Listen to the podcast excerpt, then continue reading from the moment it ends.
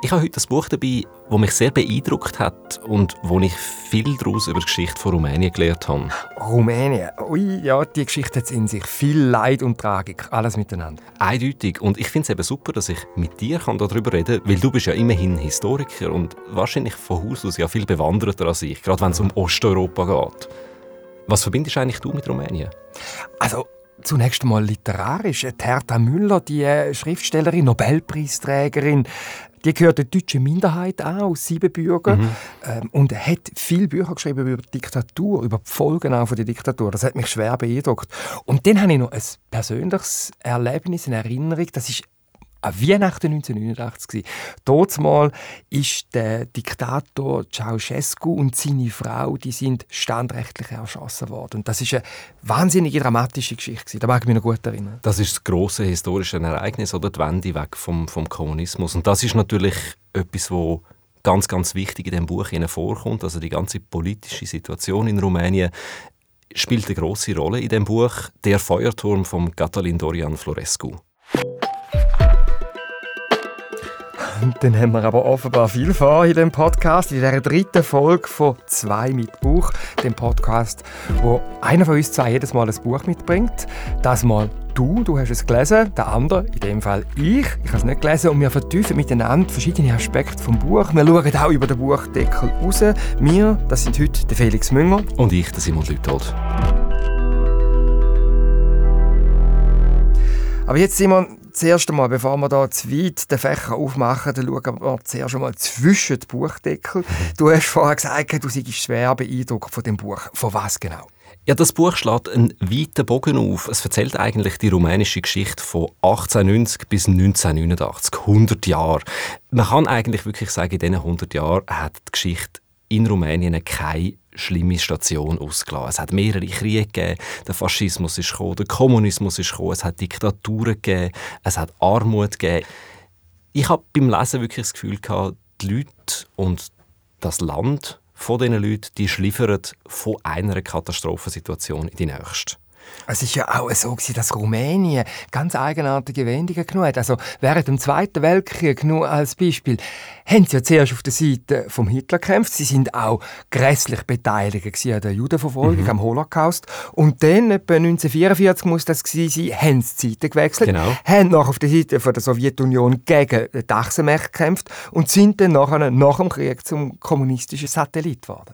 Genau, und die ewigen Wechsel, das Hin und Her, wie sich das abwechselt, das wird sehr schön beschrieben im Buch. Der Erzähler, er beschreibt das an einer Stelle, er schaut von 1989 aus zurück in die 20er, 30er Jahre, in seine Kindheit und sagt, seine Stadt sehe jetzt im Vergleich mit hier ganz anders aus. Er schreibt, ich lebe nun, 1989, in einer gänzlich anderen Stadt. Grau und düster, verschlossen und an tausend Stellen verwundet. Suchar und Ford sind längst ausgezogen, aber jene Häuser sind noch da. Die verfaulten Zähne einer genießerischen, vorwärtsstrebenden, aber ebenso unbarmherzigen Zeit, die uns direkt in die nächste Katastrophe geführt hat.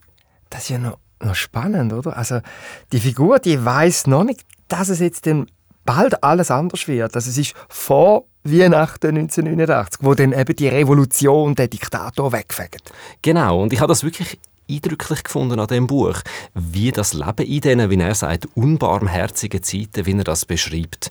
Das ist ein Leben zwischen Verbitterung, Hoffnung, Humor auch irgendwo, wie die Leute in dieser Stadt immer wieder aufstehen können, trotz allem Schlimmen, was ihnen vorzu widerfährt. Und Catalin Florescu hat mir das selber sehr schön beschrieben.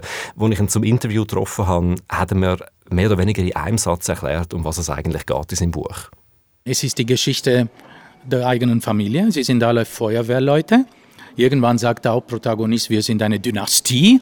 Wir löschen Feuer, wir löschen Brände aber am Schluss sind auch sie ohnmächtig gegenüber dem ideologischen Brand, dem Kommunismus. Es ist die Geschichte einer Stadt, das Schicksal Bukarests, einer großen Metropole im Osten, die man zu wenig kennt. Immer wieder auferstanden äh, wie Phönix aus der Asche durch die vielen Katastrophen seit äh, Jahrhunderten die diese Stadt heimgesucht haben. Und die Leute standen immer wieder auf und sagten, wir bauen sie wieder auf, wir überleben, wir überdauern, es gibt uns, wir existieren. Eine Stadt, die verheert wurde, vor allem auch von den Kommunisten am Schluss, von Ceausescu, Das heißt, diese Stadt hat ein wechselhaftes Schicksal und das stelle ich auch dar. Sie ist wie eine, sie ist mit eine Hauptprotagonistin für mich in ihren vielen Wandlungen. Phönix aus der Asche, all die schrecklichen Wendungen, mhm. die das Land durchgemacht hat. Das ist offenbar das Thema eben vom Catalin Floresco. Er kommt ja selber aus Rumänien. Wenn ich richtig im Kopf habe, ist er ja gut 50. Er ist ja glaubst als Teenager mit seiner Familie in die Schweiz gekommen und lebt seither da. Was hat denn das mit ihm zu tun? Er hat ja in seinen früheren Büchern auch Rumänien und seine Geschichte thematisiert, aber damals, Simon, rührt er da mit der richtig grossen Kelle an. Ja, also er hat mir gesagt, als ich ihm die Frage gestellt habe, was hat das mit dir selber zu tun, er hat gesagt, alles und gleichzeitig auch fast nichts. Also mit seiner persönlichen Geschichte hat die Geschichte im Roman wenig zu tun, weil er halt eben auch zu früh als Teenager schon in die Schweiz ausgewandert ist. Aber der ganze historische Hintergrund, die gemeinsame Geschichte, die er halt einfach hat aufgrund von seiner Herkunft mit den Leuten aus Rumänien, die schwingt mit und die ist natürlich extrem prominent in dem Roman drin. Also, wenn ich jetzt gehört habe, es geht um die Stadt Bukarest, es geht um ihre Geschichte, dann wird da eine Familiendynastie erzählt und was ist denn jetzt das für eine Geschichte, die er da erzählt? Ja, es kommt daher als eben die Geschichte von einer Familie, von so einer Feuerwehrdynastie. Das geht über fünf Generationen. Die Leute wohnen in Bukarest. Es fängt etwa 1890 an und man erfahrt dann durch all die Generationen durch, wie das Leben in Bukarest in den nächsten 100 Jahren ausgesehen hat, eben bis 1989. Also 1890, das ist noch interessant, das ist ja die Zeit, ein paar Jahre vorher, ist Rumänien das erste Mal zum unabhängigen Staat geworden, dort mal eine Monarchie. Und 1890 ist eben auch der neue Beobachtungsturm für die Feuerwehr von Bukarest gebaut worden. Das ist der, eben der Feuerturm aus dem Titel vom Buch. Der ist hier an Stadtrand gebaut worden. Heute steht mitten in der Stadt rein. Ein Aussichtsturm, wo man darauf aufgestiegen ist und geschaut hat, wo es brennt aber natürlich auch aufs Leben in der Stadt aber geschaut hat.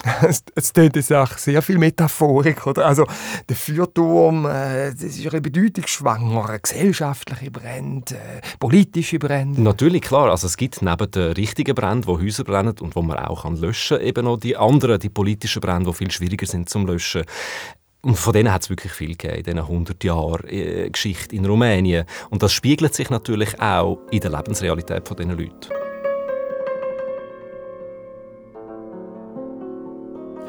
Wenn wir jetzt auf den Roman schauen, der ist ja gar nicht so wahnsinnig dick, aber ich habe so das Gefühl, ich also zu als 100 Jahre Rumänien so viel auf und ab, das müsste ein rechter Schinken sein. Also Stoff ist wirklich sehr viel drin, aber ja, das Buch, es hat nicht einmal 400 Seiten. Dafür ist es sehr dicht. Also am Anfang habe ich fast gedacht, uh, es ist mir vielleicht ein bisschen zu dicht. Es hat mir schon einiges abverlangt.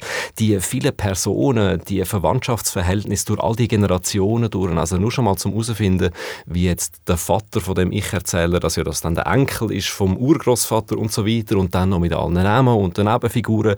Ist also ein bisschen anstrengend gewesen, auch noch mit all diesen Zeitsprüngen am Anfang vom Buch. Hm, das macht mich immer nervös, wenn da nicht klar ist, ist jetzt das ein Cousin oder ist es der Onkel. Ich habe manchmal schon Stammbaum hinten ja, so, ich habe es auch müssen probieren. Ich ja. habe es wirklich auch müssen probieren, so am unteren Rand von der Seite, vielleicht nicht ganz vollständig. Aber auf jeden Fall hat mich das halt trotzdem, trotz dieser Anstrengung wirklich reingenommen. Also ich habe dann auch bald noch angefangen, links und rechts weiter recherchieren, weil ich einfach noch mehr habe wissen was da historisch eigentlich alles dahinter steckt. Du hast ja vorher erwähnt, dass du den Catalin Dorian Floresco getroffen hast und da haben wir sicher eben auch über die, nehme ich jetzt einmal an, über den historischen Kalt, der eben in dem Buch enorm ist und wo da drin steckt, haben wir sicher geredet. Wie war denn das, als du ihn dort getroffen hast? Ja, das war eine total schöne Begegnung. Äh, wir haben fast einen ganzen Nachmittag miteinander verbracht. Er hat sich für das Treffen einen speziellen Ort ausgelesen, einen Ort, der für ihn eine besondere Bedeutung hat, nämlich ein Buchcafé. Es ist die ehemalige Brauerei Hürlimann in Zürich und dieser Raum ist sehr hoch. Durch das Fenster sieht man noch den alten Schornstein.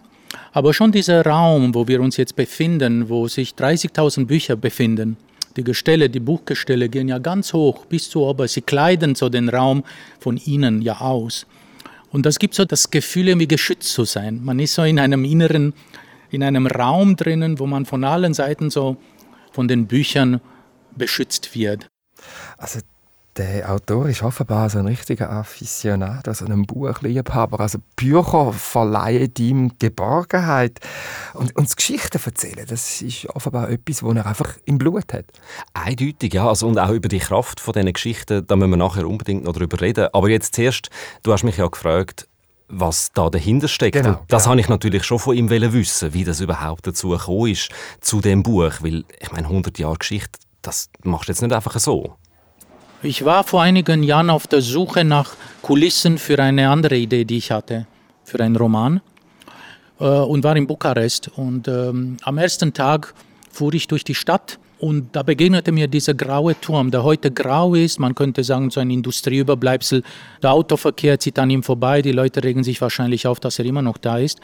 Ähm, und heute nur als Museum der Feuerwehr ist. Aber wieso die Kreativität ist, der kreative Geist? Man schaut sich etwas an und sieht noch viel mehr da drin. Das ist nichts als Verliebtheit. Wissen Sie, wir schauen uns Menschen an und sehen eigentlich ihre Wesen oder ihre Seele und dann verlieben wir uns. Und später entlieben wir uns, wo wir wieder nur noch die Hülle sehen. Aber hinter der Hülle zu schauen, äh, den Geist, die Seele, das Atmen dieses Turms. Und ich wusste sofort, ja, dieser Turm ist so mächtig, so klar steht er da, so widerspenstig. Das ist eine Metapher für die Resilienz, eben die Widerstandskraft des Menschen. Und dann habe ich meine ursprüngliche Idee ein bisschen abgelegt und begann, mich um diesen Turm zu kümmern. Also Stichwort Resilienz, also die Widerstandskraft, das ist ja schon etwas, wo man bei osteuropäischen Völkern immer wieder sieht, also wo so unglaublich viel durchgemacht haben, wo wir uns da in der heilen Schweiz gerne keinen Begriff machen. Und ja, ich habe gerade kürzlich habe ich ein Buch gelesen von der Natascha Wodin. Die hat ukrainische Wurzeln und die hat erzählt, in ihrem Neuroman Nastjas Tränen von einer ukrainischen Putzkraft, die absolut unten durch muss im mhm. Berlin. Und wie sie das einfach durchsteht. Oder auch, wenn wir jetzt schauen, in der Ukraine, wie der Putin ganz gelassen kann sagen, ja, die Sanktionen, die machen meinem Volk nichts. Also die Widerstandskraft, das scheint schon ein Thema zu sein, wo sich lohnt, dem mal literarisch nachzugehen. Ja, also es geht um das Durchhebevermögen, Resilienz, wie man es auch immer nennen will. Einerseits von der Gesellschaft, aber es geht eben auch um die Widerstandskraft von einzelnen Personen. Also jetzt in dem, im, im Fall von Catalin Dorian Florescu, im Roman, einfach der Ich-Erzähler, der heißt Viktor Stoika. Er ist ein Sohn von dieser Feuerwehrdynastie und er ist der erste, der kein Feuerwehrmann geworden ist. Ähm, er hat nämlich in den 50er Jahren als junger Mann dann angefangen Geschichte zu studieren. Das ist ja genau die Zeit, also nach dem Zweiten Weltkrieg, wo dann Rumänien zur kommunistischen Volksrepublik gekommen ist. Gleichzeitig, eben, das ist auch das, was wir vorbesprochen haben, zwischen Fronten geraten. Man hätte dann auch Moskau draussen behalten. Also das ist äh, unglaublich packende und auch widersprüchliche Zeit, wo der mhm. Roman offenbar spielt. Mitten in dieser Zeit vom aufstrebenden kommunistischen Regime in Rumänien hat sich eben der Viktor Stoika an einem Freund gegenüber kritisch über die Regierung geäußert. Er hat äh, die Parolen nicht übernommen und ist dann kurz darauf aus einer Vorlesung an der Uni rausgeholt und verhaftet worden. Sie haben ihm den Prozess gemacht, so einen Schauprozess. Sein eigener Brüder hat sogar gegen ihn ausgesagt und er hat dann neun Jahre im Gefängnis und im Straflager müssen verbringen. Also er ist verraten worden, auch von der eigenen Familie. Wirklich eine heftige Geschichte. Aber er hat dann durchgegeben, oder? Also wenn er 1989 seine eigene Geschichte erzählen kann? Ja, er hat durchgehabt, also trotz Folter, trotz wirklich auch diesen berüchtigten Gefängnis- und Straflager, wo beschrieben werden, auch wirklich in relativ grausamen Details. Aber er hat durchgehabt. Da kommt mir im Fall jetzt gerade der Roman nochmal. Ich bringe sie jetzt nochmal. Hertha Müller das ist wirklich ein absoluter Lesetipp. Atemschaukel. Das ist in den Nullerjahren rausgekommen. Und da geht es auch um einen jungen Mann, der ähm, nach dem Zweiten Weltkrieg in so ein sowjetisch-ukrainisches äh, Straflager dann deportiert mhm. worden ist. Aber sag ich noch, Stichwort Stoika. Also da hat es bei mir jetzt vorher geläutet. Also ist das Stoa, also das ist ja die äh, antike äh, Philosophie, etwas auszuhalten. Stoisch mhm. geht es um das. Ist das einfach, auch ein Symbolschwanger? Einfach aussitzen. Ja, das habe ich schon auch vermutet. Als ich den Namen gelesen habe, dachte ich, ja, okay, das ist ein Stoiker, oder, wo jetzt die schlimmen Zustände einfach aussitzt. Und ich habe am Catalin Dorian Florescu genau die Frage gestellt. Ah, das ist wunderbar, dass du Stoiker sagst. Schau, wir haben uns Namen lange überlegt und wir haben auch Namen geändert, gewechselt. Äh, du überraschst mich, weil bei Stoika fiel mir nicht ein, dass das mit Stoisch zu tun hat. Das ist ein alter rumänischer Name, den es gibt. Und ich hatte das Stoische nicht gefunden. Aber siehst du, jeder liest sein eigenes Buch. Und das finde ich toll. Jeder Leser, der mein Buch lesen wird, wird eine andere Geschichte dazu haben und eine eigene Interpretation. Er wird sie in seine Seele übernehmen auf eine seine ganz bestimmte Art und Weise. Du hast ihn stoisch gesehen, du hast recht, tatsächlich. Mir ist es nicht aufgefallen. Also, ja, gut, okay, das sagt er. Ich weiß es gerade nicht, ob ich ihm das kann glauben aber egal. Ja, so oder so. Also das Durchheben, eben einerseits hat das natürlich einfach mit Stillsitzen zu tun, vielleicht auch aus Angst in, in dem Gefängnis, in diesen schlimmen Situationen. Auch wenn es sogar dort vielleicht so etwas wie den gelegentlichen Lichtblick gibt. Es gibt wie so eine mhm. geheime Gemeinschaft unter den Häftlingen, weil ja viele Akademiker sind, die tauschen sich dann auch aus. Also auch immer wieder kleine Zeichen von Hoffnung. Mhm. Aber ich, ich, erinnere mich noch, wo wir mal telefoniert haben vor ein paar Wochen, du bist da am Lesen und du hast mir da gesagt, also das Buch deprimiere dich schon ziemlich. Hey, das war so eine Phase gewesen, ja, wo wirklich äh, in der, in der Mitte von der Geschichte, wo einfach so ab den 50er Jahren ähm, zuerst die Diktatur, die Geschichte von der Haft und nachher auch, ähm, wie der Gattolin Florescu das mir dann erzählt hat, die grauen Jahre danach, also wirklich so 60er, 70er, 80er Jahre. Bleiern. Genau.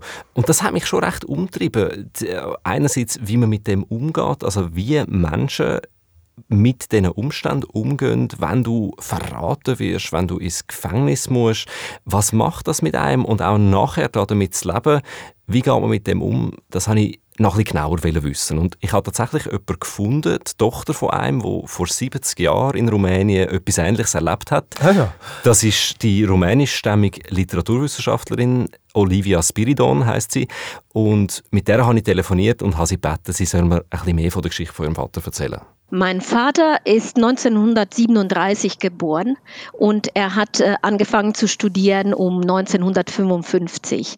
Ein Jahr später kam der Aufstand in Ungarn und da sind ja die Sowjets einmarschiert. Und es gab natürlich im ganzen Ostblock eine ganze Welle von Solidarisierungsaktionen und so haben sich auch Studenten äh, mit den Ungarn solidarisch gefühlt. Mein Vater hat daraufhin Briefe geschrieben an seine Eltern und auch einige Gedichte hat er politische Gedichte verfasst. Und diese ganzen Sachen hat er seinem Freund erzählt, den er noch aus der Gymnasialzeit kannte, äh, der aber auf einer Geheimdienstlerschule war. Und mein Vater war so naiv zu glauben, dass das keine Konsequenzen hat. Dieser Freund musste so eine Art Praktikum absolvieren und er hat ihn daraufhin angezeigt und er wurde aus der Vorlesung heraus verhaftet im Dezember 1956, also einige Monate nach den Ereignissen in Ungarn, in Budapest. Ähm, er ist daraufhin drei Jahre in einem Gefängnis verschwunden und ein Jahr wurde er danach äh, deportiert in die Donauebene, in den Baragan. Das war so ein berüchtigter Deportationsort. Er wusste nach und nach immer mehr, wer ihn verraten hätte.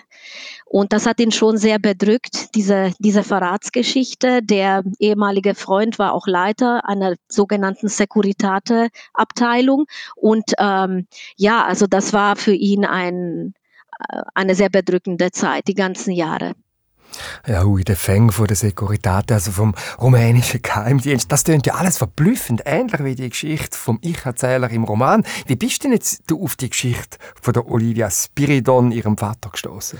Ja, das kommt tatsächlich nicht von ungefähr. Äh, Olivia Spiridon ist eine Bekannte von Catalin Dorian Florescu.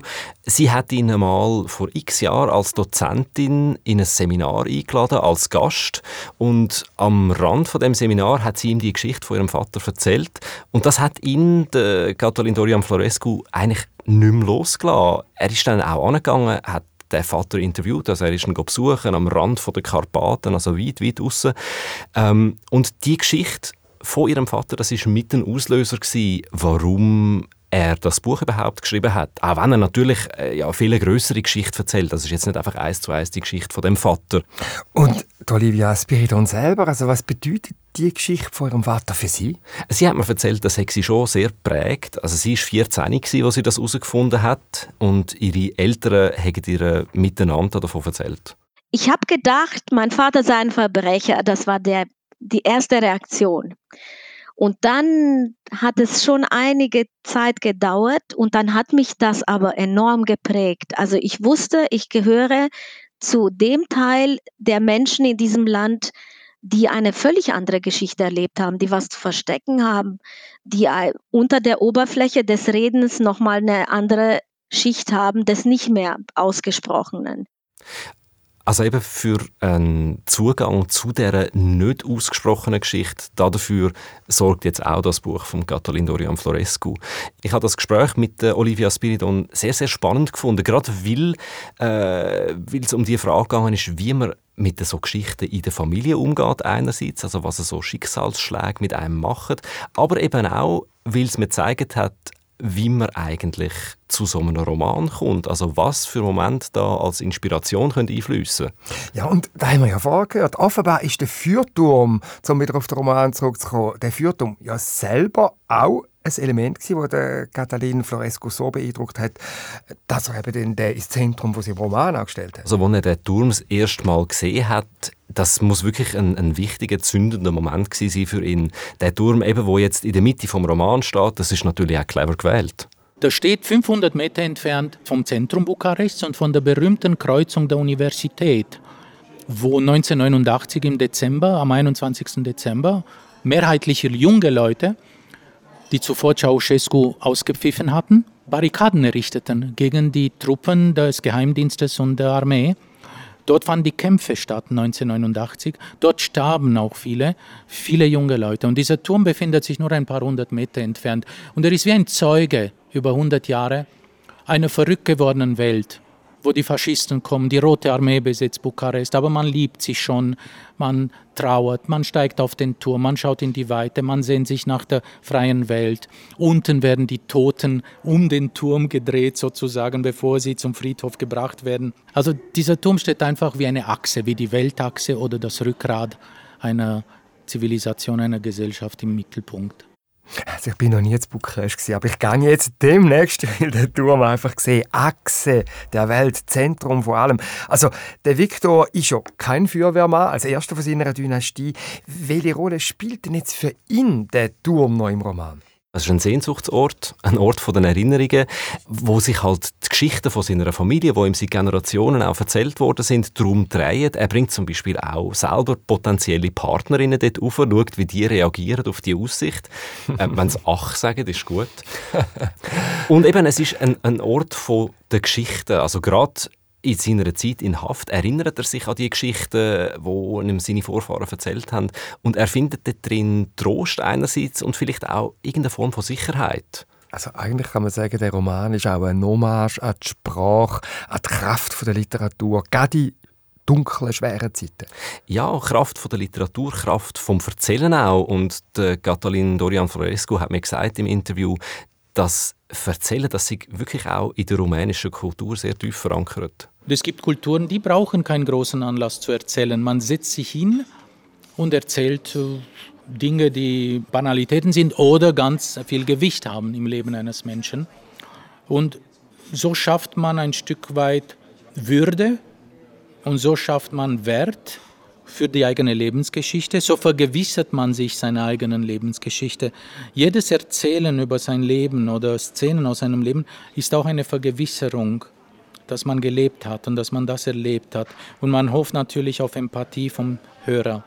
Deshalb suchen wir ja auch Zuhörer, um aufzubrechen aus dieser großen, grausamen, manchmal Einsamkeit, in der wir stecken, in unserem Kopf, in unserem Leben. Davon lebt ja die ganze Geschwätzindustrie, die wir kennen. Man konsumiert und erzählt dauernd und hofft, dass da draußen jemand ist, der einem zuhört und hofft, dass man Verbindung schafft mit dem anderen, hofft eigentlich auf Mitgefühl und man hofft vor allem auch auf Trost. Auf Trost. Also das Erzählen kann Sinn stiften, das Erzählen von Vergangenem, um jetzt die Existenz heute in der Gegenwart besser können zu begreifen, einen Sinn abzugewöhnen, sogar wenn man in so einem kommunistischen Knast sitzt. Es hat auch also identitätsstiftende Wirkung, oder? Also jetzt in dem Fall auch therapeutische Wirkung irgendwie. Und dann habe ich so das Gefühl, ist es auch in dem Roman so, dass das Erzählen der Ausgangspunkt ist, um ganz generell über die Vergangenheit nachzudenken. Warum sind wir heute die wo wir heute sind. Und es gibt noch einen vierten ganz wichtigen Punkt in dem Roman, nämlich der Humor. Also es wird schon auch erzählt, damit man auch in diesen düsteren Zeiten einmal ein bisschen etwas zu lachen hat. Das ist mir wirklich auch so gegangen. Ich meine, eben, wir haben vorher darüber geredet, dass es mich deprimiert hat stellenweise. Ich kann aber auch immer wieder müssen lachen. Das gibt sehr skurrile Figuren, irgendwie auch Situationskomik immer wieder. Aber tatsächlich ist eben auch das mit dem Lachen schon auch irgendeine Überlebensstrategie, hat mir der Catalin Florescu gesagt. So fragte ich mich, wieso sind die Leute so gewitzt? Dieses Gewitzte hat so was Verzweifeltes. Und ich sagte mir, ja, die Leute haben gelernt, Witze zu erzählen, Anekdoten, damit sie nicht weinen müssen.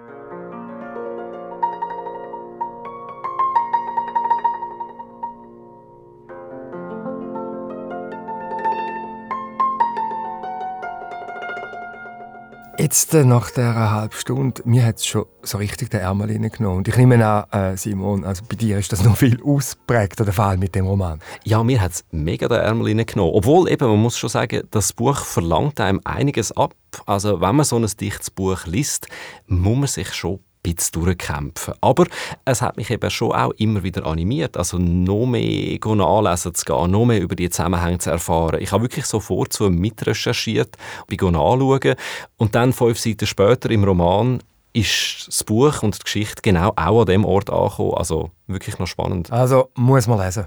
Sollte man unbedingt lesen. Catalin Dorian Florescu, «Der Feuerturm», rausgekommen beim CH Beck Verlag. Aber Felix, du als Historiker, hat es das jetzt bei dir eigentlich auch mal gegeben? Also, dass ein Buch dir ein Land und die Geschichte von dem Land auf ein ganz neues Jahr zugänglich gemacht hat? Ja, zum Beispiel von der Isabel Allende, das Geisterhaus. Das hat mir das erste Mal so richtig klar zeigt, was dort mal in den 1970er Jahren passiert ist beim Putsch von Pinochet gegen den demokratisch legitimierten Salvador Allende. Das ist wunderbar geschildert. Oder was Krieg ist. Bis ins Mark hat mich das erschüttert, zu lesen, was das ist, wo ich Römag, Erich Maria Römag gelesen habe, im Westen nichts Neues. Jetzt, wir haben ja die Frage auch unseren Userinnen und User gestellt. Äh, hast du mal die Kommentare angeschaut? Ja, da hat er richtig gerebelt. Vielleicht sind, ich glaube, etwa 70 äh, Rückmeldungen durchgekommen. Also vielleicht paar habe ich ausgewählt. Christine Villiger, die empfiehlt Alia Rachmanova Sinfonie des Lebens. Da geht es um Russland, die Revolution, sehr autobiografisch. Oder Kerstin Heinze-Grohmann, sie empfiehlt etwas aus der Fraktion Page Turner vom Ken Follett, Bestsellerautor Sturz der Titanen. Das ist der eine Teil aus einer Jahrhundertsaga, da geht es um den Ersten Weltkrieg. Also ich höre jetzt auf, alle die Buchempfehlungen jetzt hier abzubetten. Äh, den Rest kann man online nachlesen. Geht auf Facebook unter dem Hashtag 2 mit Buch, findet ihr den Post und all die Empfehlungen, wo wir ganz herzlich Danke sagen dafür. Und das war es, Literaturclub 2 mit Buch, Episode 3. Mit mir, Felix Münger. Und mir, Simon Wittold. Produktion Patricia Banzer, Sounddesign Simon Mayer. Und euer Feedback nehmen wir gerne per E-Mail entgegen unter literatur.srf.ch. Und in der nächsten Episode gehen dann wieder unsere beiden Kolleginnen Nicola Steiner und Franziska Hirsbrunner an den Start von unserem neuen Literaturpodcast. Es geht dann ums Verhältnis von Geschwisterten. Sie reden über das Buch Meine Schwester von der Bettina Flittner.